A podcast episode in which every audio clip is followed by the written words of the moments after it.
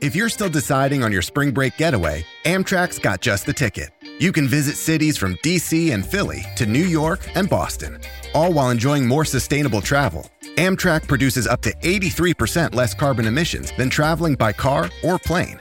And did we mention the extra legroom and comfy seats? Book early and save at Amtrak.com. Click or tap the banner. Emissions comparisons vary depending on route and locomotive type. Restrictions may apply. Sephora stores are everywhere you are. So just pop in when you need a brown lip to match your 90s playlist, a confidence boost before your interview, or a last minute gift for mom's birthday. There's always a Sephora near you. Just pop in. Use our store locator to find your local Sephora or Sephora at Kohl's.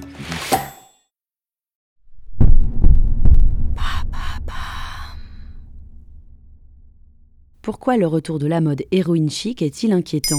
Merci d'avoir posé la question.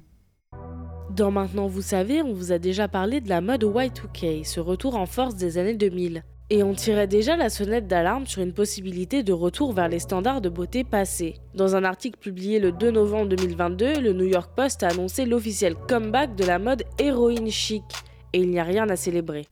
Ça veut dire quoi, héroïne chic? L'origine de ce terme n'est pas très glorieuse. Il fait référence au décès tragique de la top modèle Gia Karangi, qui, alors promise à une belle carrière, s'est malheureusement laissée emporter par l'héroïne et est décédée du virus du sida en 1986. Et au lieu d'agir comme un avertissement, l'histoire de Gia Karangi est devenue source d'inspiration. Très vite sur les podiums, les teints blafards, les cernes, looks androgynes et surtout la maigreur prennent toute la place. Vous connaissez sûrement Kate Moss, précurseuse de la tendance héroïne chic, qu'on appelait la brindille, et qui s'est également battue contre les troubles du comportement alimentaire et les addictions. Après des années d'héroïne chic et des conséquences désastreuses à la fois sur les mannequins et sur la population générale, les années 2010 sont arrivées avec de nouvelles valeurs.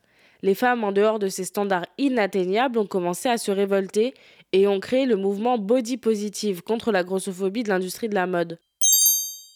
En 2017, les grandes maisons du luxe LVMH et Kering signent une charte pour améliorer les conditions de travail des mannequins et protéger leur santé. Ainsi, impossible désormais de faire travailler des mineurs de moins de 16 ans. De plus, les mannequins doivent faire plus qu'une taille 32 et disposer d'un certificat médical attestant de leur bonne santé. Mais l'héroïne chic, est-ce que ça avait vraiment disparu? En vérité, ce qui a le plus interpellé dans cet article du New York Post, ce n'est pas le retour de l'héroïne chic, mais bien une question.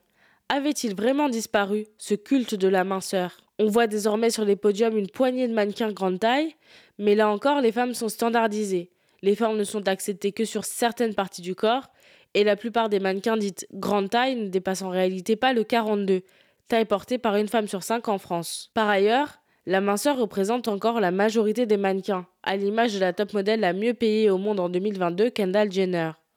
Finalement, si l'appellation héroïne chic avait disparu des podiums, le culte de la minceur, lui, ne nous a jamais quittés. Comme l'a dit la journaliste Nora Boisouni, dans un thread Twitter en réaction à l'article du New York Post, La culture régime n'a jamais été vaincue.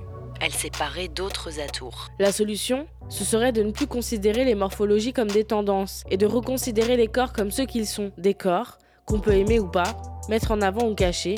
Bref, un rapport neutre et plus sain pour éviter les dérives. Voilà, ce qu'est la mode héroïne chic.